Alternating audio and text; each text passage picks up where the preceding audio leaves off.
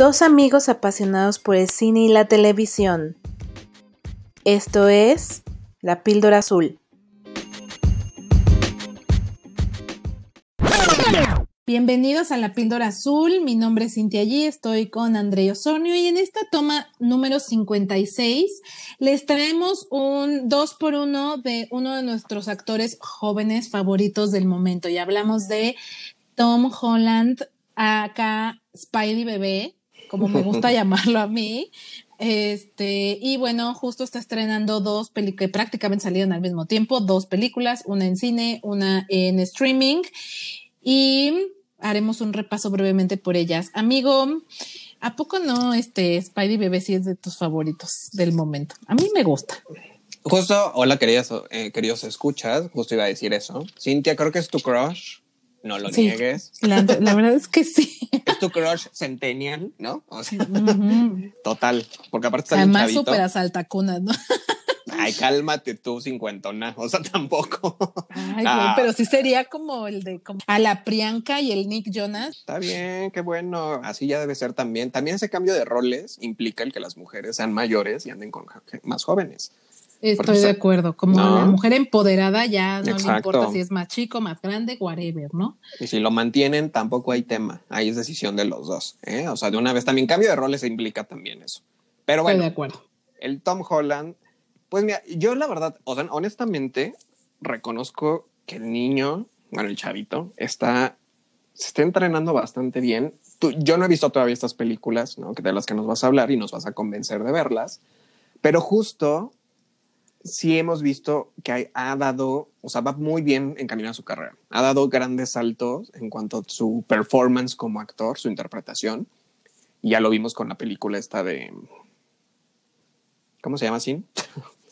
Sí, la de Netflix, ¿no? El, Diablo, a todas, horas. ¿no? O sea que justo fue con esta película donde empezamos a ver a un Tom Holland distinto, ¿no? Y entonces creo que eso es lo que lo mismo que vuelve a pasar en estas dos de las que nos vas a hablar, ¿no? Sí, y fíjate, curioso eh, lo que dices, porque justamente una de las críticas fuertes que le hicieron a eh, Cherry, vamos a comenzar por esta, es que se siente como un intento forzado de resaltar como el nivel actoral o el poder de como actor de Holland, ¿no?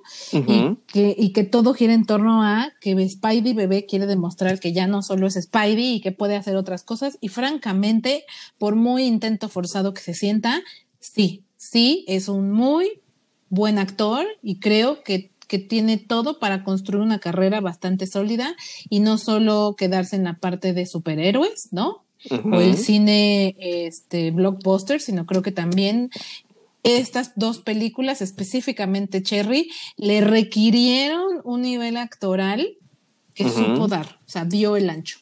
Ok, a ver, cuéntanos de qué va eso. Cherry es una película de drama y crimen dirigida por nada más y nada menos que los hermanos Russo, Anthony y Joe, que como sabrán son eh, ya bastante reconocidos por su trabajo en el universo cinematográfico de Marvel. Ellos dirigieron eh, dos películas del Capitán América, una fue The Winter Soldier, otra es Civil War y también dirigieron Infinity War y Endgame. Así es que la verdad es que son de los consentidos de la casa em, de Marvel y del estudio Disney. Y pues ahora, como, como conocieron el trabajo o se, conocieron ellos eh, filmando estas películas, pues por supuesto llamaron a Holland para este proyecto, ¿no? Ok, ok. Eh, la película está basada en una novela homónima escrita por Nico Walker en 2018 que justamente es una autobiografía. Nico Walker, eh, durante su época en la cárcel, escribe esta novela basada en su vida, que por supuesto narra eh, la historia de un joven que termina eh, enlistándose al ejército de los Estados Unidos, viaja, me parece que es al Medio Oriente y pues después de un par de años en la guerra, o en actividad militar, regresa con estrés postraumático severo que lo lleva al mundo de las drogas y por tanto termina como ladrón de bancos, ¿no? Ok. Y quizá, eh, como escuché por ahí una crítica, sí no te hubieran dicho que esto es real, o sea, que es una autobiografía de alguien, dirías, ay, qué exagerado, o sea, neta, todo esto le pasó al muchacho. Pues sí, sí le pasó, así. Y esta es una prueba de, de lo que yo siempre he dicho, que la realidad supera a la ficción. ¿no? Ok, ok. Y como ya dijimos, está protagonizada por Tom Holland, quien interpreta justamente a, a este eh, chico ex militar que termina como adicto ladrón de bancos. Y bueno, algunos de las otras eh, actores que participan es eh, Ciara Bravo, Jack Raynor, eh, Michael Rispoli y Jeffrey Wahlberg. Em, y como les, y como les decíamos, esta película particularmente eh, es una original de Apple TV Plus, así es que solo la podrán encontrar en dicha plataforma que se estrenó justo el viernes pasado. Oye, el, el guion, esta adaptación, ¿qué también está? Pues como no leí el libro original, no te sabría decir qué tan buena está adaptada, pero eh, la verdad es que la historia es muy densa, o sea, sí quiero decirles algo que justo es lo que me decía el señor, ¿no? Porque la vio conmigo. Si ustedes están buscando cine para relajarse, pasarla bien, brainless, como hablábamos la semana pasada de Monster Hunter, esta no es. No es. no, esta es una cosa así súper heavy, eh, drama máximo, tipo Precious en la que en ningún momento te sientes bien, ¿no? Y es de este cine que definitivamente no es para todos, o sea, no es un cine de blockbuster, ¿no? Eh, es un cine bastante denso en el que sí terminas como de, wow, ya, no puedo ver, ya, por hoy ya quiero dormir, ya no quiero pensar, ya no quiero hacer nada porque es demasiado, demasiado denso. O sea, sí quiero hacer este repaso nuevamente de que pasamos de ver a un chico normal, promedio, que conoce a su noviecita, el amor de su vida, y se quieren mucho y todo, y después termina en la guerra, ¿no? Y, creo que justamente la, la película intenta hacer como un, pues, hablar de los veteranos de guerra y del, del, poco seguimiento que se les da, ¿no? Porque el chico regresa muy traumado por todo lo que vivió, porque además él termina siendo como médico o sea, él es el que asiste a sus compañeros, entonces ve demasiada sangre, demasiadas cosas feas, entonces de verdad regresa con una carga emocional muy compleja que lo lleva a empezarse a, a tomar, empieza como por el Xanax, porque empieza a tener muchas pesadillas y demás, y como para relajarse y demás. Luego le dan otra que es similar, que es oxitocil, me parece, no me acuerdo bien el nombre, que es algo similar, y de ahí ya se va como gordo en tobogán este por el mundo de las drogas, terminando en, la, en la heroína. Y lo, y lo, y lo más, o sea, y es como crónica de una muerte anunciada, o sea, cada vez iba increciendo más este asunto, porque después de que ya le estuvo jodido en la guerra y de que trae post, este, este, estos, el post, el estrés postraumático y luego em, su esposa, que es su novia de la juventud, que se vuelve su esposa, ya no puede lidiar con su esposo adicto. Yo siempre he dicho que aquí hay de dos, o lo mandas por un tubo o terminas inmersa con él. Y en este caso, ella termina inmersa con él en el mundo de las drogas. Entonces se vuelven una pareja de mega junkies que lo único que quieren es drogarse con heroína, ¿no? Wow. Y después de estar súper sumidos en el mundo de las drogas, obviamente ya no llega un punto como cualquier historia de adicciones que ya no la puedes pagar. Entonces se les hace fácil empezar a robar bancos. Bueno, a él, porque él lo hace sin ayuda de ella, pero él, con tal de poder seguir pagándose sus drogas, pues termina como un ladrón de bancos. Entonces, pues sí, cada, cada minuto se pone más denso, cada minuto se pone de más de puta, este güey se está metiendo en unos problemas que no le ves fin. Entonces sí es una película súper, súper densa que si no les gusta ver este, tipo de eh, productos eh, pesados, definitivamente no les va a gustar porque sí es súper, súper denso. el, tono es demasiado denso. En Rotten Tomatoes, la película tuvo un 38% de aprobación y en Metacritic 44 de 100. La verdad es que tuvo muy malas críticas porque porque de repente los hermanos rusos, la verdad es que son muy buenos para la parte técnica.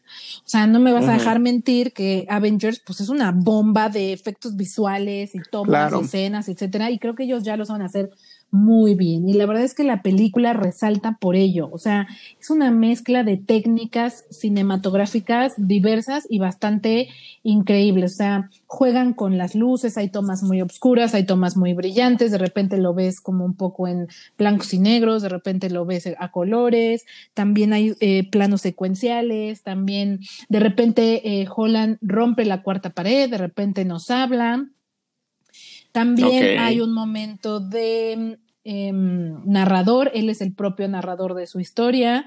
Creo que en este punto abusan un poquito de esa narración, creo que es un poco innecesaria tanta, pero eh, sí hacen como mucho uso de recursos cinematográficos y la verdad es que como trabajo estético, la fotografía, todo es increíble, es bastante impresionante. Sin embargo, la gran falla es un poco el guion. Te decía, a lo mejor yo no te puedo decir exactamente qué tan buena adaptado no está del libro, pero como que al final la historia no la supieron contar. ¿Sabes? O sea, el flow de la, de la, película al final lo sientes como que no terminó de embonar bien, hay cosas que de repente no tienen mucha justificación, hay cosas que, o sea, no sé, la fluidez de la película no, o sea, es una película de dos horas y media casi también. Ok, de repente es la, bastante larga, bastante densa y la verdad es que el mismo guion no le ayuda a que sea llevadera, o sea, por momentos dices, ya, por favor, que esto se acabe ya. Sí la sientes bastante pesada, no solo por el tema que estamos viendo, sino por la fluidez del guion. Entonces, eh, justamente la mayor de, las críticas y por qué recibió tan, malos, tan malas reseñas, principalmente tienen que ver con el guion. La, la verdad es que en la parte técnica está súper bien, no hay más nada que decir. Y Tom Holland como actor, esta es la prueba non plus ultra de que este tipo tiene mucho, mucho por todavía mostrarnos, pero que sabe actuar. Y yo creo que esto le va a abrir las puertas a que empiece a meterse en este tipo de personajes, este, quizás hasta oscuros, ¿no? Pues eh, poco a poco, eh, pues va, va como, como tomando fuerza su carrera actoral. Y ahorita que dices del guion, yo, yo sí, la verdad, salvo las opiniones que puedan tener. Y digo, también sabemos qué tipo de cine también cuando lo estamos viendo, pues para mí, yo como igual guionista, pues también para mí la historia y el guion de una película es el básico y es el que te, que te va a decir qué tan buena o mala es. Eh, y justo te iba a hacer un, comentario, porque justo la verdad es que mucho, muchos de los eh, realizadores hombres normalmente se centran mucho en la parte técnica. Digo, aquí suena un poco estereotipado, pero es como un, un porcentaje muy grande, ¿no? Lo vemos igual con Tenet, ¿no? Que tiene mm, también. los, los contenidos que hay, en, este caso, eh, Nolan, en el caso de los guiones, es más, más análisis y más investigación de la temática, pero lo hemos comentado, no ahondan en las emociones. Lo curioso, y ahorita es lo que te quiero preguntar, que en esta de Cherry el guion lo, lo hicieron mujeres. Y entonces era lo que te quería preguntar ahorita. ¿Qué tan, porque la, la temática es densa, qué tanto tocan esa parte emocional y de las repercusiones sentimentales que trae este tipo de estrés postraumático. ¿Sí lo reflejan bien o también es parte de la falla del guion? Creo que es parte de la falla del guion porque realmente en ningún momento logras empatizar con los personajes. O sea, pese a que ves que le está yendo muy jodido al, al personaje principal, aún así no terminas de sentir eh, empatía, ¿no? Por él. Porque aunque Holland lo hace muy bien y no es un tema de su actuación, más bien es un tema de que el guion no permite profundizar en sus pensamientos y en sus emociones, ¿no?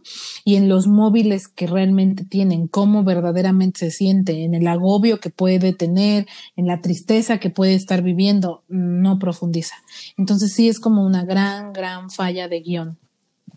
Uy, pues qué mal. Digo, bien por Tom Holland, que ya está brillando, ¿no? Con una buena interpretación, según nos dices, Pero pues qué mal que la película pues sí está, o sea, venía, venía, venía mala de fábrica, por así decirlo, pues ya no se podía hacer mucho. Pero ahora cuéntanos de la otra, a menos que nos quede. Bueno, nada más mi calificación para esta, este, en píldoras sería, yo le daría dos píldoras, o sea, creo que es bastante rescatable por la actuación de Holland y por la parte visual, por eso le estoy dando dos. Sin embargo, pues como ya dijimos, pues le hizo falta algo, ¿no? Y la verdad es que sí se siente muy pesado, o sea, dos horas y media, sí es como, güey, para semejante dramón, pero bueno, ok, y ahora la otra. Y ahora vámonos a algo, ahora sí, brainless, súper relajado, súper casual. Estamos hablando de una película de ciencia ficción que se llama Chaos Walking en inglés o en español la van a encontrar como Chaos el Inicio, que también está basada en una novela eh, de Patrick Nees que se llama The Knife of Never Letting Go, que es la primera parte de una trilogía. Así es que justamente el final de la película termina, eh, pues no cierra, no llega realmente a algo conclusivo, porque evidentemente se nota que están eh, planeando hacerle una secuela.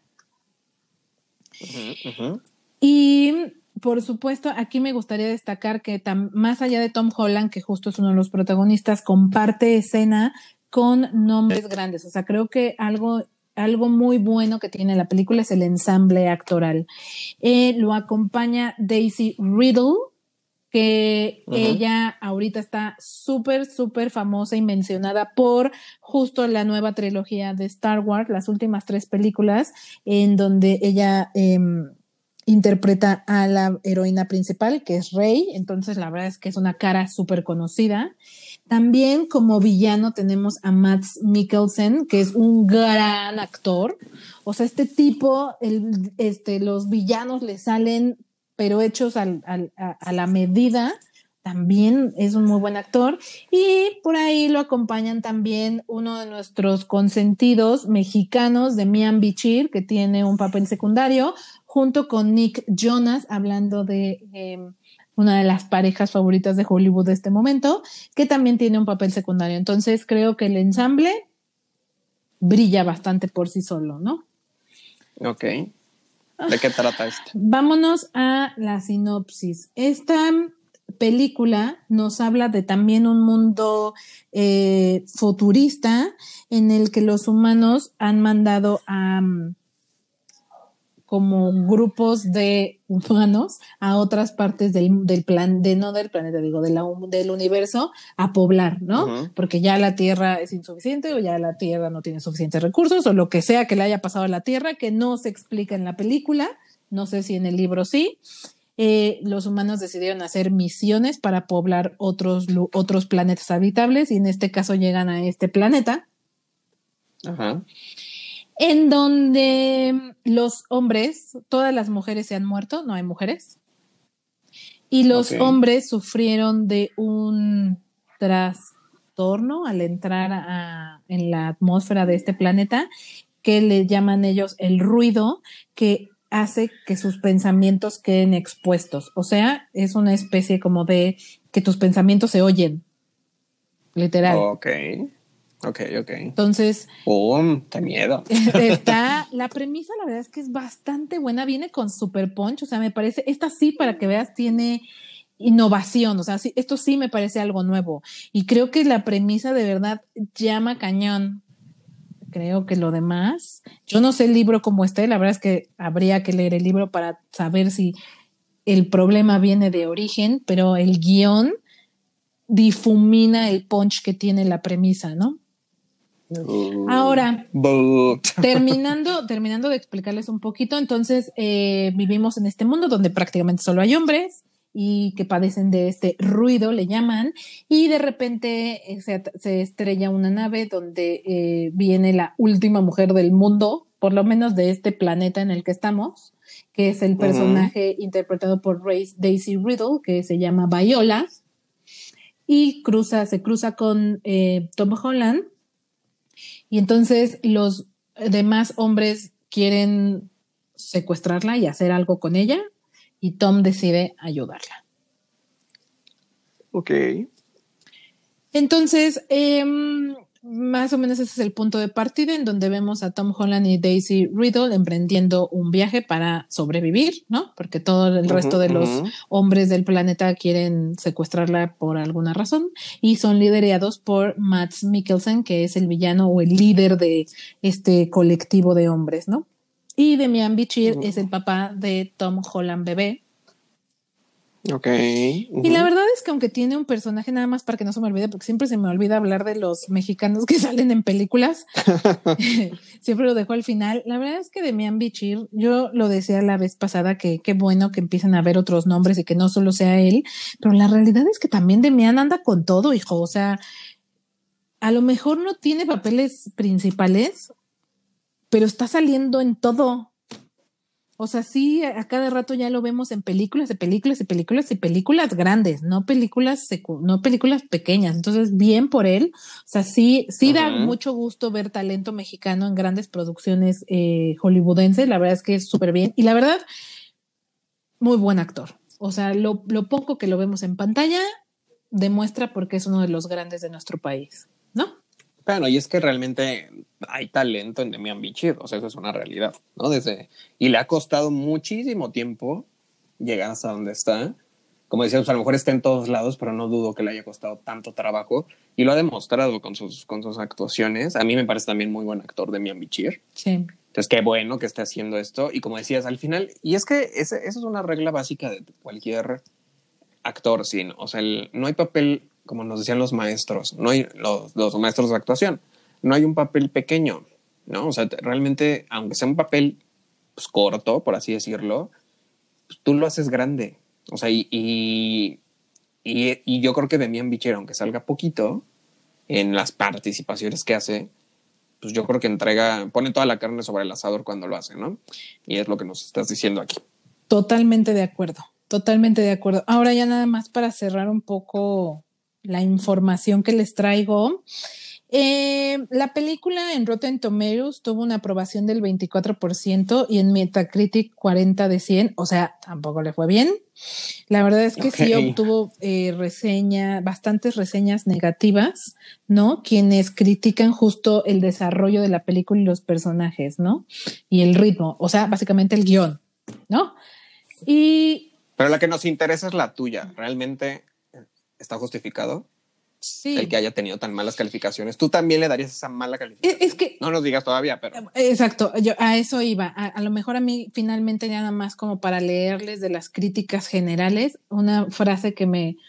Este, que me suena bastante contundente y donde partiría mi crítica personal es que Chaos Walking emprende un camino potencialmente interesante, o sea, la premisa que ya había mencionado, pero esta aventura distópica arruina su propia premisa y coge hacia el final. Ese fue como el resumen de las críticas internacionales. Y sí coincido. O sea, esta la fui a ver. Esta está disponible en cines. Esta sí, para que vean, está en cines a nivel nacional. Em, también estrenó justo el viernes de la semana pasada. la verdad es que la disfruté. O sea, en general es un producto que, como es brainless, como no te exige pensar, la premisa es bastante sencilla, o sea, los hombres se les pueden escuchar los pensamientos a los hombres, no tiene como nada más que entender ni explicar. La verdad es que te entretiene, sí cumple con entretener. En ese sentido, bien. Y, y en el sentido de que la premisa es bastante innovadora, diferente, también me parece bien. O sea, creo que no se había explorado antes, no que yo tenga presente este, este, concepto de que se te escuchen los pensamientos. Y qué terrible, ¿no? Porque imagínate que neta podían escuchar todo lo que pensamos. O sea, qué pues miedo. No, Pues sí, claro. O qué hueva también, ¿no? O sea, no, no todos nuestros son interesantes. Son seamos, honestos. No, pero más allá de la hueva, la verdad es que qué preocupación, ¿no? Imagínate estar con un amigo y que te esté diciendo algo y que digas, ay, este pendejo y que te escuchen, perdón, perdón la grosería, pero que te escuchen y, imagínate, ¿no? O estar con tu pareja igual que estés este, discutiendo y que se te... O qué honesto, qué padre. o qué honesto, sí. no, Por fin ya sabes lo que, realmente piensas. te hace pensar en... O sea, si, si, le, si le echas un poquito de coco a la premisa, dices, güey, puta, qué difícil debe ser que te escuchen todo, porque incluso esa parte sí la explora, ¿no? En el guion, en donde vemos a Holland luchando porque no se le escuchen sus pensamientos, porque la única manera en la que no escuchen tus pensamientos sería no pensar, tratar de poner tu mente en blanco, que en este caso vemos a Holland repitiendo su nombre, ¿no? O sea, para que no escuchen lo que piensa está eh, Todd Hewitt, Todd Hewitt, Todd Hewitt, toda la película está Todd Hewitt, Todd Hewitt, para que no piense en otra cosa y se escuche lo que está pensando.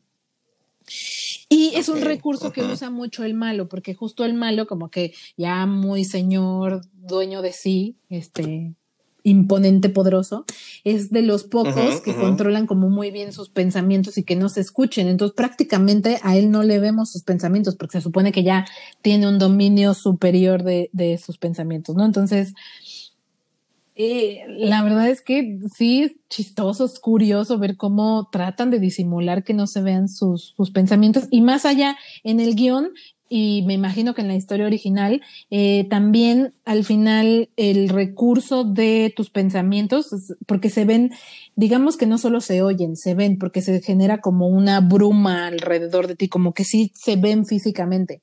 Entonces, quienes ya controlan mucho mejor sus pensamientos pueden crear cosas, ¿no? o sea, pueden crear un ser humano, pueden crear cosas, lo que se están imaginando en su mente lo recrean y se ve físicamente se ve, aunque termine por como si fuera, ya sabes, como de estas imágenes de ¿cómo se les dice cuando ves este algo que no está ahí, como realidad virtual, digamos? Porque los puede, no es que se vuelvan reales, sino se vuelven visiblemente tangibles, ¿no? Pero solo visiblemente, o sea, no los puedes tocar, porque al final es como una especie de, de bruma, pues. Pero entonces ya cuando empiezan a usarlo así, los que pueden crear cosas con su mente se ve chingón. O sea, en la parte visual, en la parte técnica, igual creo que la saben hacer bastante, bastante bien. Sobre el guion, y porque justamente se siente que, que, que el desarrollo no fluye, es porque hay demasiadas inconsistencias y como demasiadas de, güey, a ver, la mujer que llega, eh, Daisy Riddle, se supone que vivió todo el tiempo en una nave, o sea, ella viene de, o sea, toda su vida ha vivido en una nave, ¿no? Porque creo que sus abuelos salieron de la Tierra, emprendieron viaje y en algún momento de la película dicen que de la Tierra a donde están son sesenta y tantos años de viaje. Entonces, sus abuelos son los que deciden el viaje, luego sus, sus, papás están ahí, la tienen a ella y ella nace en una nave y vive en una nave. Y ya para cuando ella llega a este mundo, ni sus abuelos ni sus papás están con vida. Entonces ella está sola. Entonces, para ser una mujer que solo ha vivido en una nave y no ha conocido nada, como que sus reacciones respecto a todo lo que ve no son las adecuadas. O sea, la vida ha visto un perro y ve un perro y reacciona como si fuera normal. O hay una secuencia en la que ella huye en una moto y sabe manejar perfecto la moto y moverse entre el bosque. No, ok. Entonces esas inconsistencias son las que dices, güey, o sea, pues no que la señora llevaba no sé cuánto, o sea, toda su vida, veintitantos años viviendo en una nave y las reacciones respecto a todo lo que ve son como, eh, o sea, no, no le crees que nunca lo ha visto, pues, ¿no? Claro, pues sí, no. Creo que todavía Tom Holland lo logra mejor porque justo como era un, mundo sin mujeres, cuando él la ve primera, por primera vez a ella, sí reacciona como de wow, güey, es una mujer. Y estás escuchan sus pensamientos y todo, ¿no? De lo emocionado que está de que ve algo nuevo. Creo que Holland lo logra mucho mejor que ella. Ahí ella sí me queda debiendo en esa parte y terminan siendo inconsistencias que dañan mucho el guion. Y luego el desarrollo de la historia, porque primero pues te plantean este mundo distópico, luego llega ella y luego tienen que huir. Em, para salvarse y de repente la fluidez del, guion no termina por cuajar igual, no sientes empatía por ella, por una persona que ha vivido toda su vida en una nave, no terminas por sentir empatía por él, por un hombre que solo ha vivido entre hombres y que lo único que conoce es lo que había visto hasta este momento y que está descubriendo también cosas nuevas junto con ella. No terminas por empatizar. También la química entre ellos no es tan buena o sea, como que como pareja, porque al final justamente se siente un poco como que los quieren llevar a ser pareja, como que tampoco sientes así que haya mucha química entre ellos, como que no sé si el casting fue el mejor, ¿no? Ok, ok. Entonces de repente, aunque a mí me entretuvo y tampoco les voy a decir, ay, qué porquería, la verdad es que como una película brainless, que solo va a entretenerte y no tiene ningún otro propósito, creo que pese a eso, de repente sí hay momentos donde yo dije, puta, esto ya, a ver a qué hora acaba. Yo sí la sentí como de repente como aburridona. O sea, hubo un par de momentos que dije, güey, ya duró mucho su escape de, para salvarse, ¿no? o ya duró mucho esta parte, o ya duró mucho esta otra. Sí, por momentos lo sentí eh, aburridón y ya para el final, como justo no concluye nada contundente, también el final se queda como, ah, lo sientes así como, ah, ok, chingón. y no, no sé si tenías tú por una, una pregunta por ahí, pero antes de que yo dé mi calificación, o ya la doy, pues es, que todo lo que nos has dicho, pues ya realmente cubre como todos los aspectos técnicos, guion, personajes, eh, la parte de empatía con los personajes también. Entonces, pues sí se, se detectan varias fallas. porque al final, quién sabe si se logre realizar la, la, trilogía, la aparente trilogía, ¿no? Esto es algo muy que, que yo creo que ya todos, muchos autores ya, cuando lanzan sus libros, ya van con esa mentalidad, ¿no? Es una trilogía. Ajá, y aparte de que la, deja que la piensen en tres por libro, como que ya también están esperando que algún estudio cinematográfico les compre los derechos para hacerla. Y como decías aquí, la premisa suena bastante interesante, la premisa. Y yo lo, que se les he dicho a veces, eh, ser guionista y ser director. Bueno, el director es teniendo un buen guion y siendo un buen director, pues sí lo puede llevar a cabo. Pero a veces la labor como guionista, sobre todo también de cuestiones adaptadas, es un reto y entonces, mérito para que los quienes lo han hecho bien, pero sí tiene un punto que yo te decía, a veces que tanto te tienes que apegar, que si el libro es malo, por ejemplo, ya lo decíamos. ha pasado, claro. ¿No? Que el libro es malo, pues tú como guionista quizás escapas un poco de, las, los malos argumentos que puede haber dentro de la historia, las subtramas que puede haber eh, débiles y las mejoras para el guion por lo que nos cuentas realmente no pasa, ¿no? O sea, como que sí, quizá cojea desde el libro, ¿no? Viene desde el libro, a lo mejor vienen estas lagunas, porque si no, sí las hubieran explicado aquí. Eh, y si no las explicaron, qué mal que hayan quitado eso del libro, ¿no? O sea, que venían las explicaciones de por qué.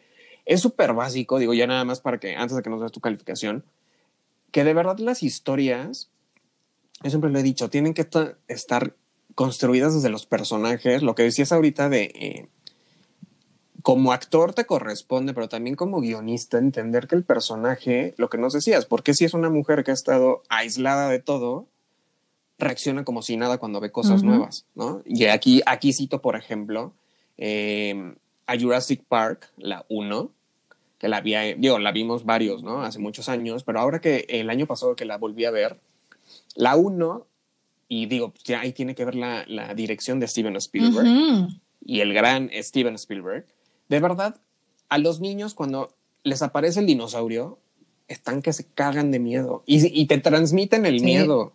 Y ahorita que decías, por ejemplo, la, directora, ¿no? Es, que es Laura Dern, la, doctora que llega, ¿no? También como invitada.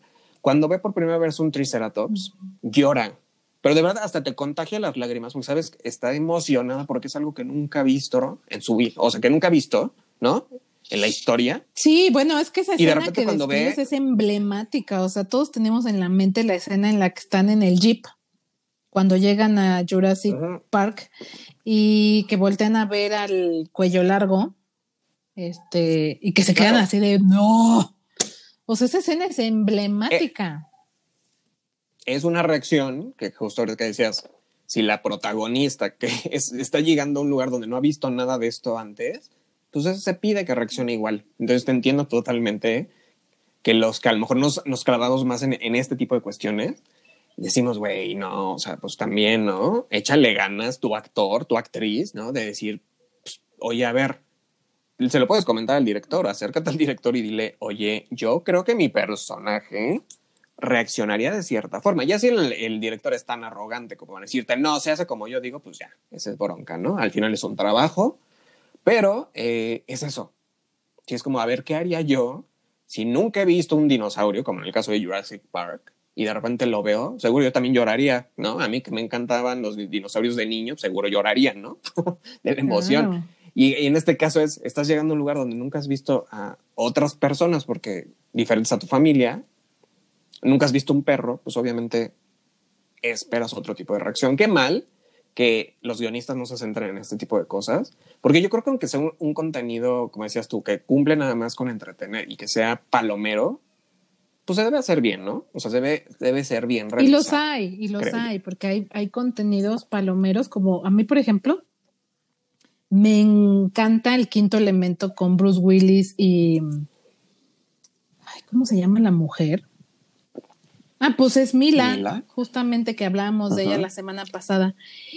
A mí esa película me encanta y es un mega churro y es mega blockbuster y, es una cosa brainless que no tiene más, o sea, no tiene más nada, pero a mí me parece una película del género muy bien lograda, o sea, que tiene comicidad, que tiene acción, que tiene suficiente, o sea, la trama, la premisa es buena, creo que el guion está bien escrito, las actuaciones son buenas, o sea, hay películas de este tipo, brainless, que están muy bien hechas y que se vuelven clásicos y que se vuelven de culto inclusive. Entonces, claro que se puede, o sea, no porque sea una película brainless significa que tiene que ser una porquería. La realidad es que no. Claro. Pero bueno, ya para finalizar, por todo lo anterior, yo a esta película le doy em, una píldora y media. A esta sí no le llegó los dos, porque la verdad sí no siento que. O sea, sí le faltó bastante más que a la, la de Cherry. Es un género completamente distinto, la verdad sería como comparar peras con manzanas, pero digo, la verdad es que sí, me, sí, por otro lado, cerraría con, o sea, a mí me entretuvo, o sea, me hubiera gustado, o sea, me hubiera gustado ver alguna otra cosa, pero bueno, como para salir e ir al cine y apoyar la industria, lo que pagan del boleto lo vale. Pues sí, ya está entonces en cine, la otra Cherry la pueden encontrar en Apple TV Plus y Chaos o Chaos Walking la pueden encontrar en el cine. ¿Sí? ¿Cuáles son nuestras redes sociales? Nos encuentran en Facebook, Twitter e Instagram como la píldora azul, con una A entre píldora y azul. Pues muchas gracias y nos escuchamos para mañana para la recomendación de serie. Ciao. you. You.